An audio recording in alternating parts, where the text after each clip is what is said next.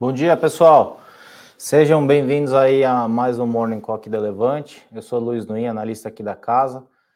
É, bom dia para quem nos assiste ao vivo. Bom dia para quem vai nos assistir na gravação. Vou é, estar junto de vocês aqui todas as quintas-feiras a partir dessa semana. Espero ajudar tanto quanto nosso grande mestre de cerimônia aqui, o Henrico, tem ajudado vocês nos morning calls que ele faz aí já consistentemente faz algum tempo. E vamos nessa, né, pessoal? Hoje um dia é, talvez não muito cheio de dados efetivamente, né? Vamos passar só a agenda do dia aqui. A gente tem é, no Brasil, arrecadação de impostos, nos Estados Unidos, o PIB do primeiro TRI, né, a revisão do PIB do primeiro TRI, esse é um movimento normal, né, quando eles fazem a divulgação do, do PIB, é uma divulgação, digamos, temporária, depois revisam os números, acertam os cálculos, e hoje tem é, revisão. Uh, a revisão parece que vai ficar na casa de menos 1,3, né, o, a leitura anterior, a leitura inicial tinha sido de queda de, de 1,4, a gente tem também pedidos por seguro-desemprego uh, nos Estados Unidos. Uh, aqui no Brasil, a gente tem dados de arrecadação de impostos, né, que tem voado, mas não pelo motivo bom, né? Impostos mais altos, porque a gente tem pago mais caro em quase tudo.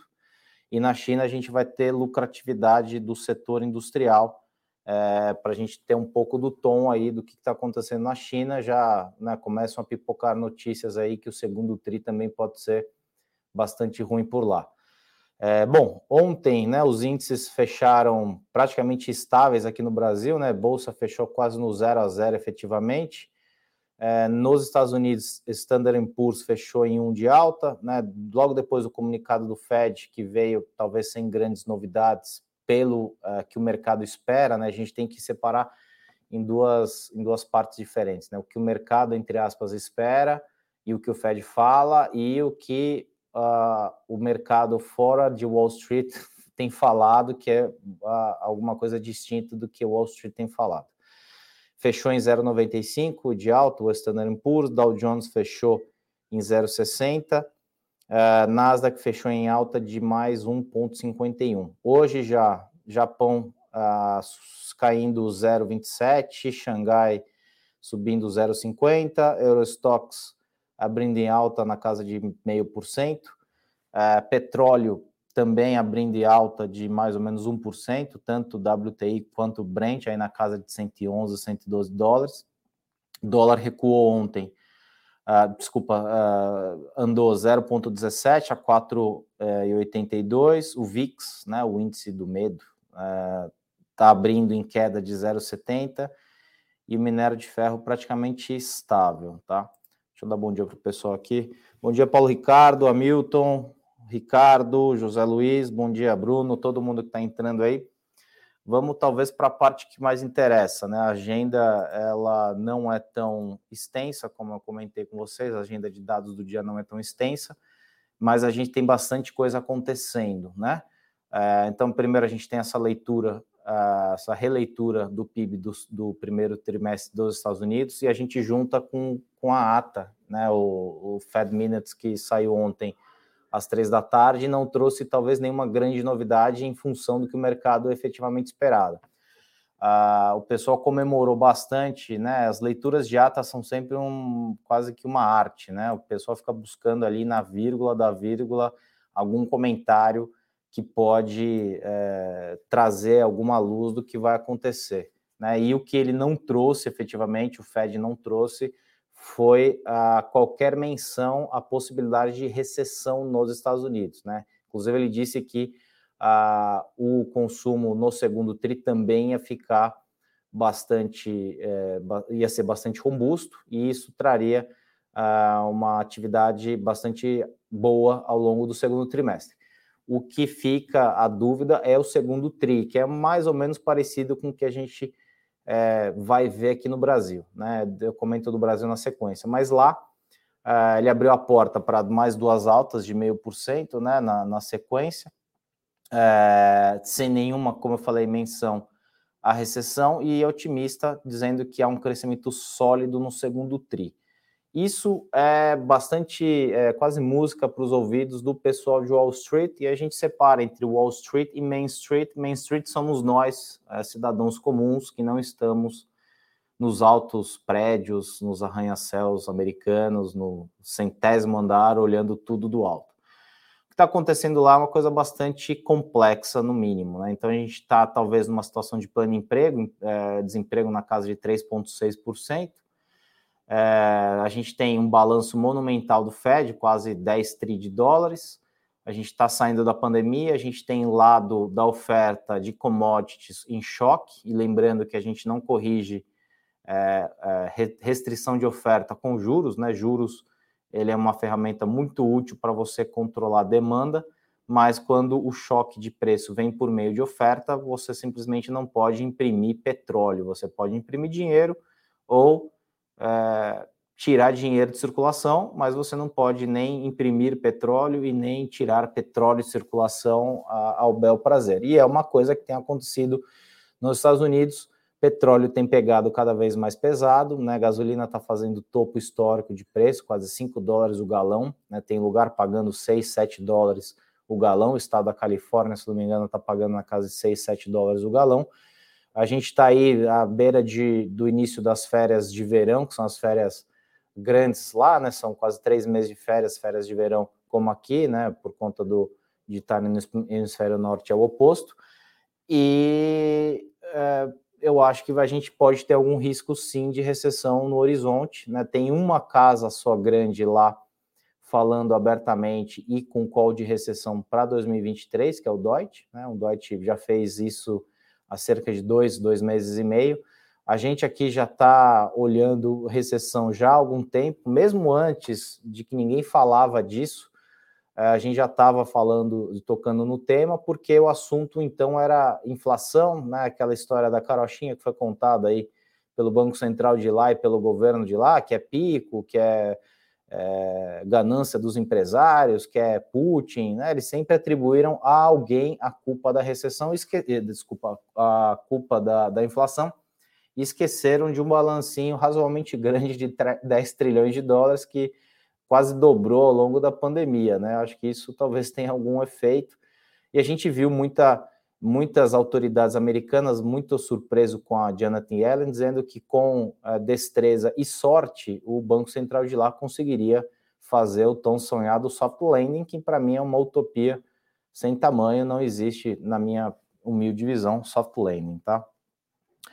Uh, bom, seguindo aqui é, um pouco com a pauta de Brasil, né? A gente falou um pouco dos Estados Unidos, pauta de Brasil, acho que bem movimentada, é, muito por conta é, de Eletrobras, muito por conta de Petrobras e também essa última, é, essa última é, foi aprovado ontem o ICMS de 17%, a meu ver, uma medida absolutamente popularesca, né? Porque vai ter um efeito, se tiver um efeito é, na gasolina, é, porque diesel e gás natural ele já tem ICMS médio abaixo de 17, então se cria um teto de 17 para combustíveis, acaba afetando só gasolina, o diesel vai continuar nos preços atuais, porque efetivamente não tem é, nenhum tipo de, de efeito, porque já trabalha com uma, uma tarifa média mais baixa do que os 17. Né? Eu vi uma vez uma frase muito boa que dizia quando o Congresso se reúne, a população sai perdendo. É bem isso, né? O Congresso se reunindo para tomar uma, uma, uma, medida super oportunista de curtíssimo prazo. É, o pessoal falando que essa medida e algumas outras, né, que são renúncias fiscais no fundo, né? Então a renúncia fiscal é, ela nunca passa em branco, né? Alguém vai cobrir essa conta porque o, o cobertor do, do governo tem que continuar razoavelmente cumprido é, isso vem volta de algum outro lado, né? Então, é aquela velha história, né? O governo te dá com uma mão e te tira com duas. Para mim, é mais ou menos o que é, acontece aí no, no, no, Brasil, tá? Então, a gente tem, né, na Eletrobras, é, deixa eu só localizar onde, onde que eu tinha escrito isso, é, parece que é, os bancos lá em reunião ontem à noite, os bancos que vão participar da oferta é, bateram o martelo para que a operação seja protocolada nesta quinta-feira, no máximo sexta-feira, né, com registros na CVM e na SEC. A precificação da oferta está prevista para o dia 9 de junho, tá? Falando de Eletrobras. Segundo fontes aí do mercado, já há demanda suficiente, né? O book building, que é o processo que é feito anterior à oferta, já está fechado, né? Isso equivaleria entre 23 e 26 bilhões mais uma oferta secundária para garantir que a União é, não fique com participação superior a 45%, poderia levar a operação a algo em torno de 30 bilhões de reais, né? supondo que, a, a, com a premissa de que a União não possa ter 45%. Perdão, acho que a coisa está indo, digamos, razoavelmente, razoavelmente bem, é, no caso de, uh, de Eletrobras, Fico só com uma pulga atrás da orelha, porque já vi esse filme acontecer algumas vezes no Brasil. A coisa vai, vai, vai, vai, na hora chega alguém, aquilo que obviamente não está anteriormente previsto, alguém vai lá e tenta melar o jogo e tenta jogar a coisa para frente, tá? É, falando de Petrobras, Petrobras está uma coisa bastante estranha que está acontecendo lá, né? Uma troca é, gigante, uma troca enorme de com, com curto espaço de tempo de presidentes, né? e está dizendo que o pessoal está adotando meio que uma operação padrão, digamos, né, seguindo os ritos e protocolos. É, tem gente dentro da Petrobras tentando impor a agenda comum de uma troca de presidente que não seria é, finalizada até julho, pelo menos, porque eles têm uma série de prazos para convocar a GE, a União pode convocar a GE, porque ela é, é, é detentor de, de ações ordinárias, é controlador, então isso poderia fazer com que uh, o próprio governo chamasse a AGE.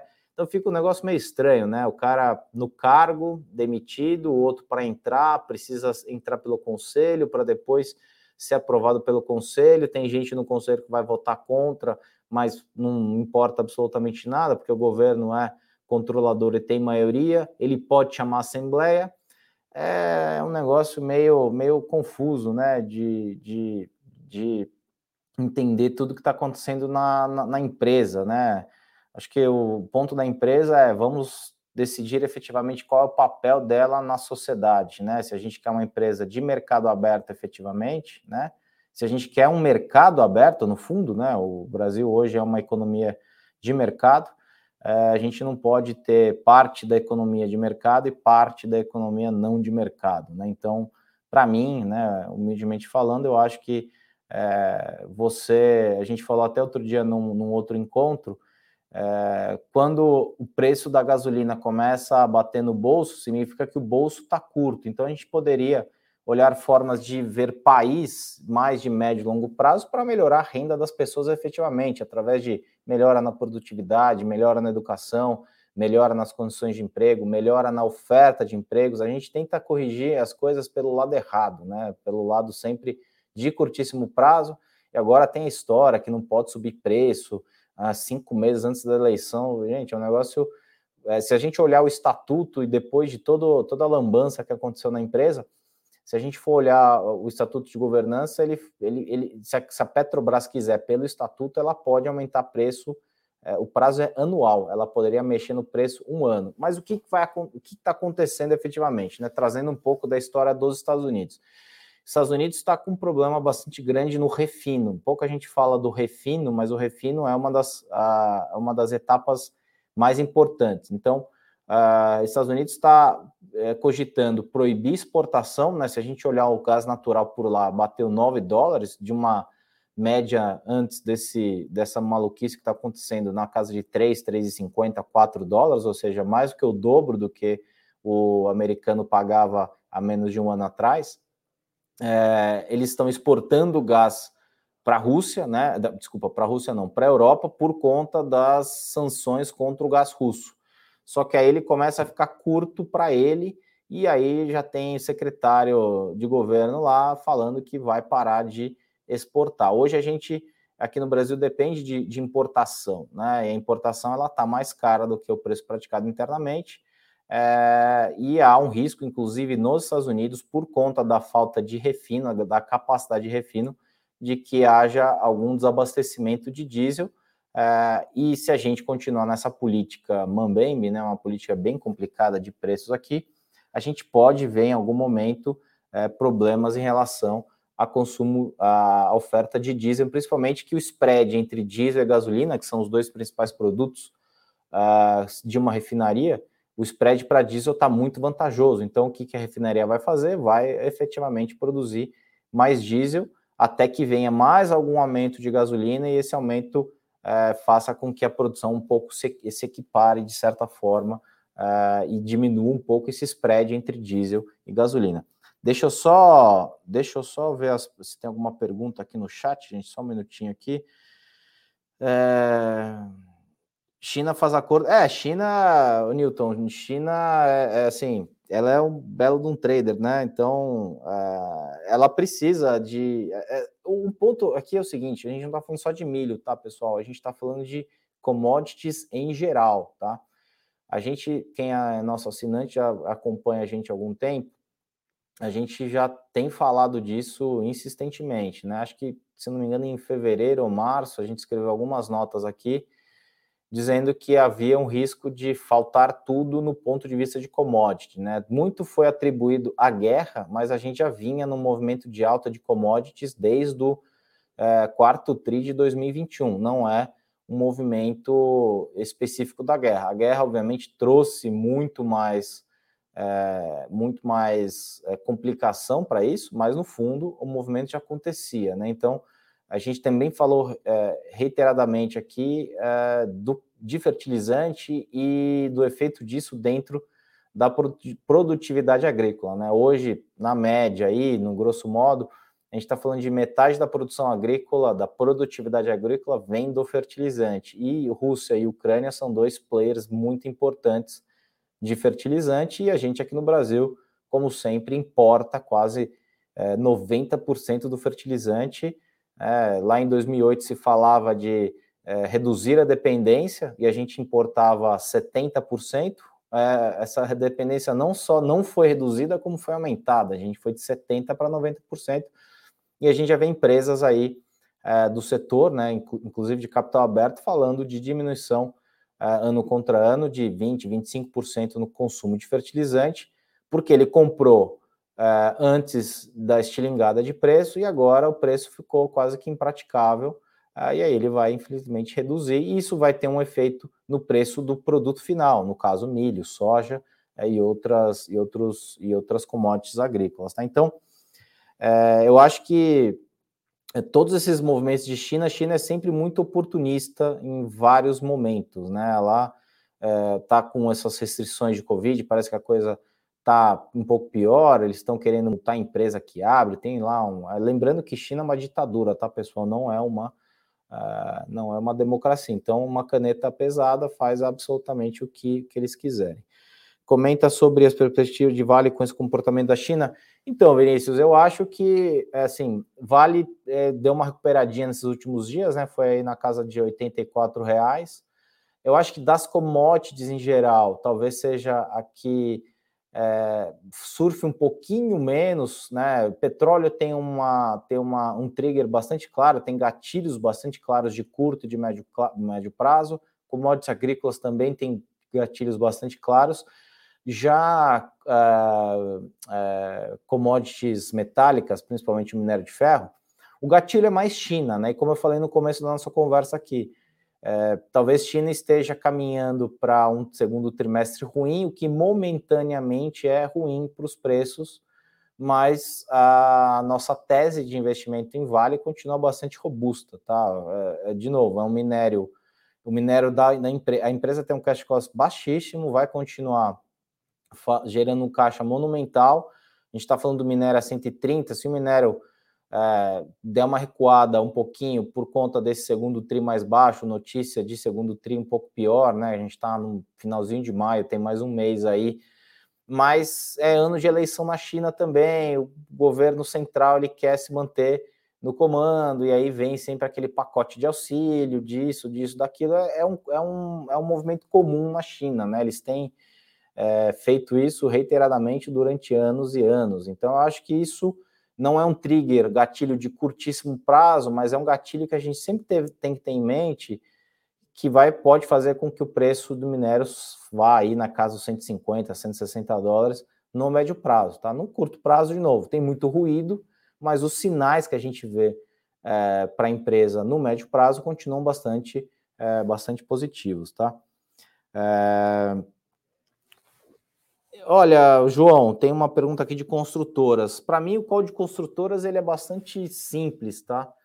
É, juros para cima, é, vendas para baixo, juros para baixo, vendas para cima. E aí a gente entra no outro ponto aqui que o mercado está em processo de capitulação, né? Eu acho que todos esses dados que têm saído aí de inflação, né? A gente tem visto cada vez mais e mais agentes, né, do mercado é, jogando a toalha, né? É, a gente já fala disso aqui. O caso do ICMS, né? Dos, perdão, dos 17% de ICMS de teto, ele pode retirar da inflação algo em torno de 1 a 1, 1 entre 1 e 1,5%. E mesmo assim, muita gente refez cálculo e está dizendo que a inflação para o ano deve fechar em 9 ponto, entre 9,2 e 9,4, tá? Então, assim, mesmo os mais otimistas, mesmo os, uh, os que olham mais o retrovisor do que olham para frente, estão falando em números bastante complicados para a inflação do ano. A gente já fala aqui, de novo, para quem é nosso assinante já deve estar tá com careca de saber, que agora já tem muito mais gente falando Selic terminal do ano de 3,75 e por mais tempo, né? A gente já fala disso já pelo menos dois, dois meses e meio aqui, consistentemente. Eu não preciso de um modelo econômico no Excel bonito, uma equipe de 4, 5, 10 economistas para pegar um pouco do, do, do, uh, do, do, ambiente. Tá? A gente sempre achou que Selic ia ser no mínimo acima de 13 e de um mês e meio, dois meses e meio para cá, a gente está falando em algo mais próximo de 14 do que de 13 e, infelizmente, por mais tempo. Então, qual de construtora, João? É mais ou menos isso. Se a gente tem aumento da taxa de juros, efetivamente você tem diminuição uh, no poder de compra, porque a parcela fica mais caro, tudo que é atrelado a juros, e é um juros de 30 anos, né? Então não é que vai ter um efeito ali é, de um ano, dois anos, né? Um efeito diluído ao longo de 30 anos, ou seja, a parcela acaba ficando bastante cara, né? Na, nas tabelas saque price, e aí você acaba tirando um pouco do, do ímpeto né, das empresas uh, de novos lançamentos. Então você tem todo um problema uh, de conjuntura mesmo. E falando um pouco de conjuntura, a gente acha que segundo semestre também, já viemos falando isso há algum tempo, segundo semestre, apesar de ter, tivermos tido um primeiro semestre talvez não tão ruim, né? Talvez com alguns dados positivos, aí dados de shoppings em alguns momentos bons e tudo mais, talvez o segundo semestre comece a mostrar um pouco de é, desaceleração, é, muita gente subindo é, PIB para o ano, né? Os PIB saindo de 0,3, 0,4 para algo em torno de 1,5 mas eu acho que a gente está comprometendo e muito uh, o ano de 2023, tá? De novo, ano eleitoral, a gente vai ver um monte de medida maluca uh, eh, para tentar garantir uh, um lado ou outro no poder, que não tem o partido, então não estou falando nem bem nem mal de ninguém, só estou dizendo o que política normalmente faz, e é assim que funciona. Infelizmente, no fundo, né, assim que funciona, mas eu acho que a gente vai ter um segundo semestre bastante complicado e 2023 talvez tão complicado quanto, tá? Uh, José, via varejo Magalu, eu acho que nesse cenário, né, de, uh, eu acho que os valores, principalmente o valuation de via, tá, ele tá super amassado, né, o negócio tá, assim, tá num ponto que você fala, gente, não tem muito mais para onde ir para baixo, né, o ponto é que não tem nenhum gatilho, a falta de gatilho, né? A gente veio de todo esse movimento de 2021, e-commerce, tal, tal, tal, a coisa deu uma arrefecida violenta, é, e aí acabou que é, os papéis fizeram correções monumentais, né? Caindo aí 80%, 85% uh, em questão de um ano. Eu acho que eles. O mercado de varejo no Brasil ele é é, é um, digamos que é um mercado que em consolidação. A gente tem muito player ainda, né? O CAC desses caras, né? Que é o custo de aquisição de cliente, ele tende a ser bastante alto no médio prazo, porque o cara está tentando formar base. Então, se o cara é, é, se a empresa A te oferece frete grátis, a empresa B vai te oferecer frete grátis, ele está brigando por preço, a gente está num movimento, digamos, para baixo de, de economia, né? A gente está num momento mais restritivo, com o Selic para cima, desemprego ainda alto, inflação bastante alta, inflação permanentemente alta.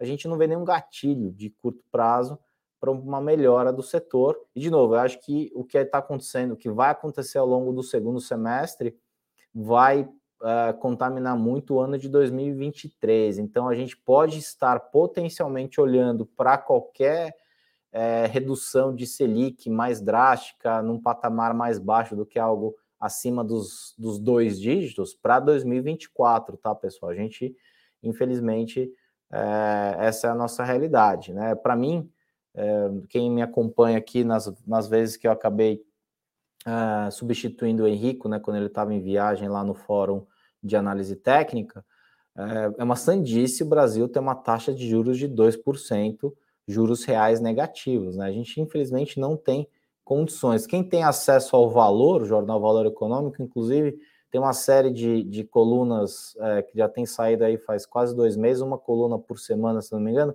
explicando passo a passo quais são os nossos problemas, como é que a gente consegue ter crescimento sustentado. A gente precisa de infraestrutura, a gente precisa de educação, a gente precisa de uma série de coisas de base e a gente não tem. E a gente fica, infelizmente, Congresso tapando só com a peneira com, com motivos eleitoreiros, tá? É, então, Carlos, falando de bancos, bancos, é assim, a gente tem, bancos sofreram ontem, acho que por conta do risco de inadimplência, né? Bancos grandes, eles têm as carteiras de crédito desses caras são uh, basicamente 80, talvez um pouco mais, um pouco menos, é, do, do, melhor tipo de crédito, que é o AA, A e o B dentro do ranking do Banco Central, que são os que menos provisionam porque eles têm menor risco, né? Juros para cima sempre é muito bom para banco, porque principalmente os grandes, né, eles conseguem captar taxas bastante, bastante é, atrativas e eles emprestam sempre a taxas bastante atrativas para eles, não para a gente, né? É, o que eu acho que para bancos médio prazo, acho que talvez banco médio tenha uh, sofra um pouco mais, porque provavelmente inadimplência desses clientes que não são uh, rating A, A e B podem sofrer, e é basicamente o que banco médio faz, né? Ele pega todas essas carteiras que banco grande não quer por conta de risco, empresta um pouco mais caro, mas também o risco é um pouco maior.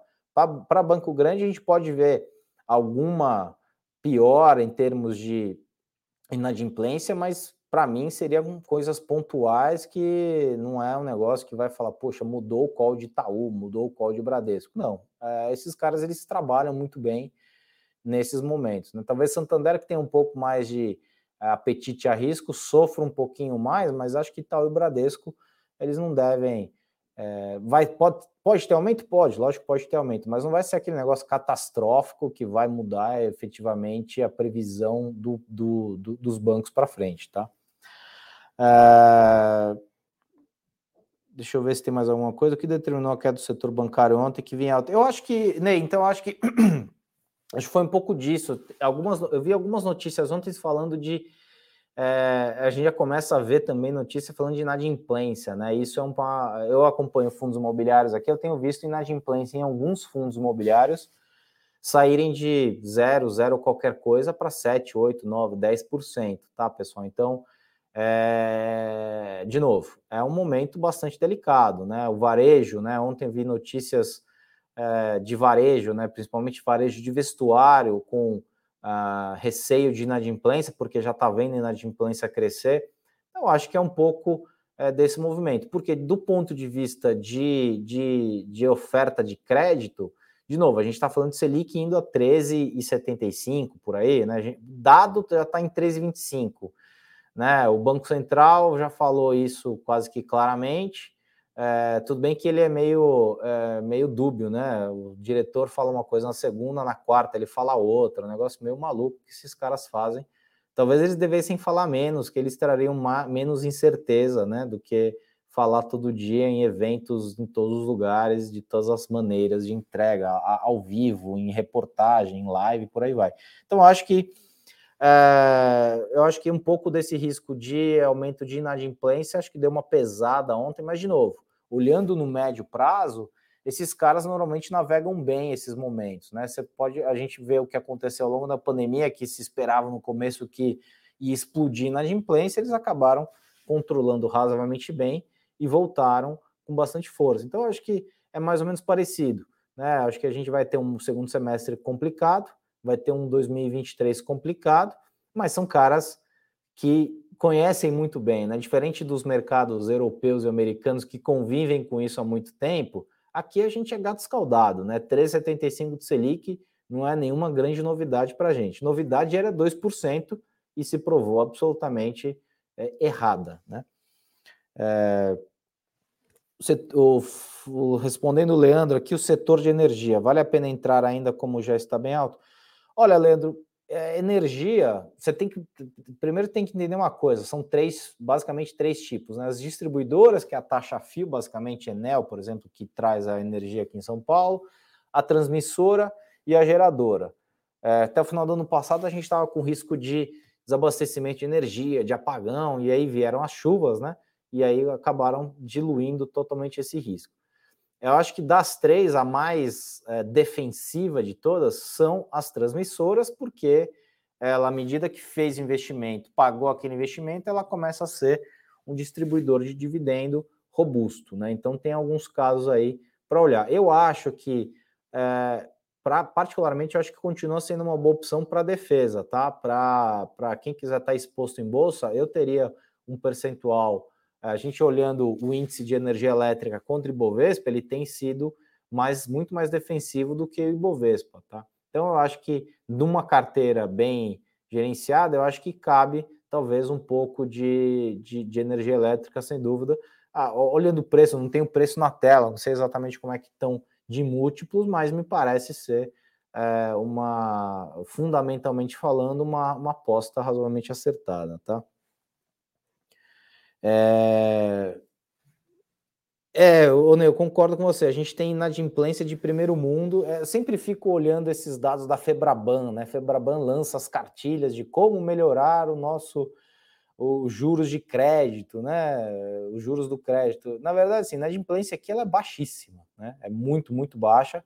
E como eu falei, a gente está falando de uh, 70%, 80% das carteiras dos bancos estarem em crédito de AAA e B, que são os créditos de menor risco. Né? Ele não toma risco em carteira C, D, E, F, G, que a gente tem aqui financeira, né?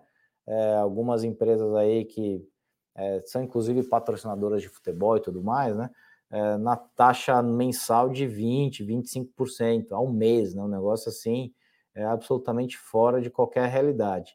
É, a gente tem consignado aqui no Brasil que o risco é praticamente governo, né? Porque um funcionário público ou INSS ou um funcionário público é, tem estabilidade, tem uma série de, de, de, situações que fazem com que a previsibilidade de emprego dele seja bastante grande, né? Não, não vai se interromper no curtíssimo prazo.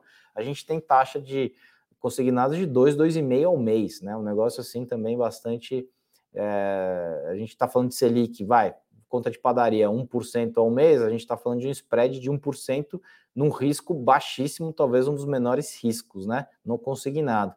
Mas é, isso é um retrato de um país que 80% dos depósitos bancários estão na mão de, de cinco bancos, né? Ou seja, a gente tem quase que um oligopólio. Tanto que, se a gente olhar o que tentaram fazer nos últimos, sei lá, 15 anos, muitos bancos estrangeiros tentaram entrar aqui no Brasil e nunca conseguiram, né? Então, banco é sempre uma, uma, uma boa oportunidade de investimento, talvez em qualquer momento, por conta disso, né? Eles têm um controle do mercado absoluto e conseguem manejar muito bem tudo isso, né? E continuam é, dando lucro líquido, assim, negócio fora de, de, de, de, qualquer cogitação. A gente continua dando ROI aqui, né? ROI ROI mundialmente falando, né? ROI é uma das medidas de banco.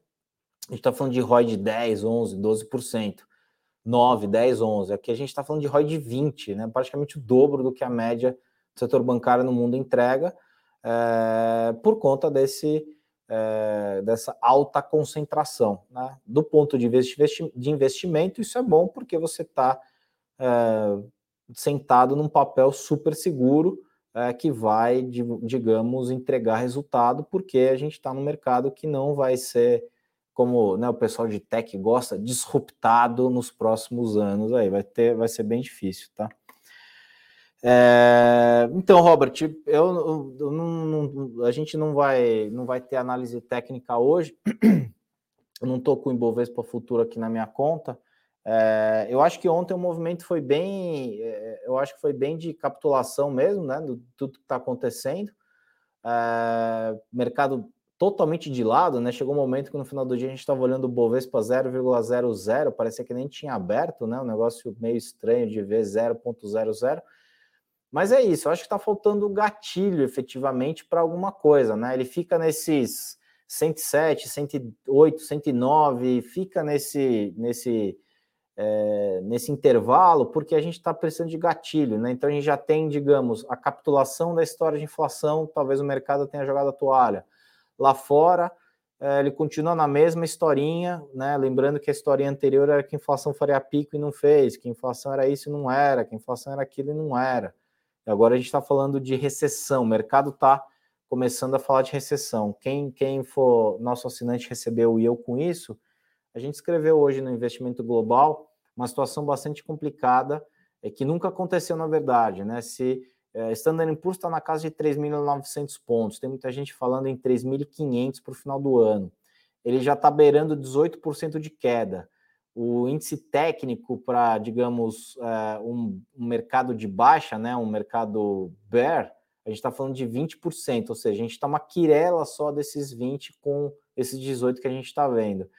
A média em recessão é de 35%, 34%, mas nunca aconteceu que o mercado acionário antecipasse uma recessão.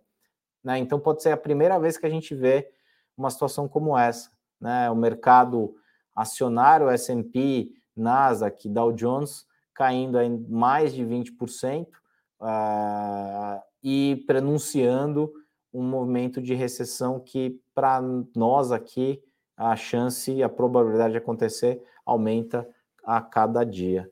Tá? Uh, deixa eu ver se tem mais alguma coisa importante aqui, pessoal. Acho que é isso. A gente falou bastante da inflação, da capitulação do mercado, falamos de Eletrobras, Petrobras. É, uma, só um comentário para o Robert aqui, né? Então, se a gente só olhar o Bovespa ontem, né? É, a gente faltou volume, né? Volume ontem de 23 bi, que é razoavelmente baixo, né? É, faltou volume e ânimo, né? Para o índice à vista. Então, acho que está faltando um pouco de, de, de de gatilho, né? O mercado trabalha muito com gatilhos e a gente está em compasso de espera, né? Só, só mais um dado aqui, que é, é B3 completou dois pregões seguidos de entradas mais consistentes de capital externo, né? Com ingresso de 680 milhões na última segunda, depois de 750 na sexta mas o fluxo positivo não foi capaz de contagiar. Difícil ver se esse número da B3 está certo, né? Que ele reclassifica o passado, né? Mais 70 ou menos 5, um negócio meio estranho, né? O que a B3 tem feito aí nos, nos saldos de fluxo, né? Aquela velha história, né? no Brasil até o passado é incerto. A B3 talvez seja uma, uma prova dessa, né? Deixa eu só comentar rapidamente aqui do, do, corporativo, a gente não tem, falamos bastante de Petro e de Eletro, teve alguma coisinha no corporativo, nada relevante, né? A própria B3 prepara o lançamento no próximo dia 30 de produtos de operações estruturadas para negociação de estratégias de curvas de juros. Ah, falando da BR Properties, informou que a vista capital atingiu 10% do total de ações a Eneva e a Suzano, eles firmaram um contrato de fornecimento de gás natural para Suzano e Imperatriz do Maranhão, contrato de 10 anos, né, com previsto para início de 2024. A Ezetec vai pagar 25, 24,8 milhões em dividendos, equivalente a 0,11 centavos por ação ON no dia 31, ex desde 18. Uh, e a Petro, uma notícia corporativa, né? Não corporativa normal, digamos, né? Petrobras disse que assinou contrato com a Grepar Participações para vender a refinaria é, Lubrificantes e Derivados de Petróleo do Nordeste, a Lubnor, e seus ativos logísticos associados, numa operação de 34 milhões de dólares, coisa pequena, nada muito relevante. Petrobras vai continuar uh, no foco de atenção, né? Essa história de atrasarem a entrada do novo presidente, fazerem todo o, o, o processo, né? Parece que a gente está no casamento, né? Proclamas, né? Tem que ficar 30 dias na, no cartório lá o nome do, do sujeito e da, da menina para ver se alguém vai reclamar, né? Tá parecendo que é isso, proclamas na Petrobras. É... É, só o último, última pergunta aqui do Jola. Ontem Bov terminou em 0 a 0 no entanto, Via deu uma subida de 3 é, tem ficado muito volátil, né, José? Via tem ficado super, super volátil. A gente está vendo aí dias que sobe. A gente pegar o varejo como um todo, né? Pets, se a gente olhar Pets, teve dia que caiu 10, aí 10, aí depois sobe 7, 8, sobe mais 5. Essas ações de varejo, acho que até pelo. É, é, parece bobeira isso, mas a gente estava até conversando isso ontem. É uma ação que ela fica mais volátil porque, inclusive, o preço dela, né, um lote de 100 de via varejo está na casa de 300 reais, né? Então, você tem mais gente operando aquele papel é, e é um papel que tanto via varejo quanto Magalu quanto Americanas, talvez Americanas um pouquinho menos, mas as três vieram, né, momentos uh, de momentos áureos, né, no meio do ano passado para momentos catastróficos que a gente está vendo agora.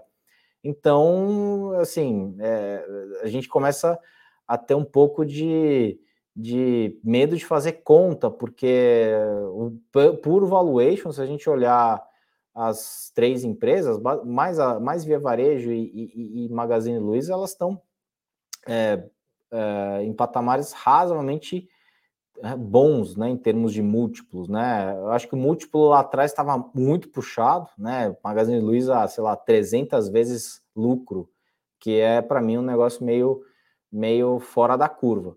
Agora a gente já está voltando talvez para uma normalidade, só que a gente tem esse risco de segundo semestre ser um pouco pior, né? Ser ruim efetivamente, 2023 ruim. Isso traz muita volta para o papel, né? Então, o papel que é, tem sofrido altas e baixas consistentes está buscando talvez um rumo, né? Acho que é, o pessoal está tentando entender efetivamente o que, que vai acontecer para frente e até que todo mundo consiga ter essa visão bastante clara, o papel vai sofrer dias, é, vai sofrer com altas e baixas bastante expressivas, tá? Acho que é isso, pessoal. Me estendi bastante aqui. 9h15 já. Nossa, desculpa, gente. Eu nem olhei para o relógio, fiquei aqui conversando com vocês. É tão prazeroso estar aqui que até perdi um pouco do, uh, do da noção do tempo. Peço desculpas, espero que tenha sido útil. Uh, eu vou estar aqui de novo quinta-feira que vem. Quem quiser é, quem puder voltar para assistir, a gente sempre vai tentar fazer comentários ajudando todo mundo a pensar, a olhar para frente, não olhar para trás, né? Olhar para trás, é, o jornal nos ajuda a fazer isso. Olhar para frente, talvez seja o nosso principal papel, é entender o que, que vai acontecer daqui para frente e, né, e que vai seguir acontecendo no fundo. Acho que é isso, pessoal. Agradeço bastante a participação. Quem gostou, é, dá uma força para a gente, dá um um joinha aí no, no, no link que você está assistindo pelo YouTube. Isso ajuda o conteúdo, se você tiver julgado que seja relevante, outras pessoas consigam ter acesso a isso. E nos vemos semana que vem, quinta-feira, estou de volta. Muito obrigado, até lá.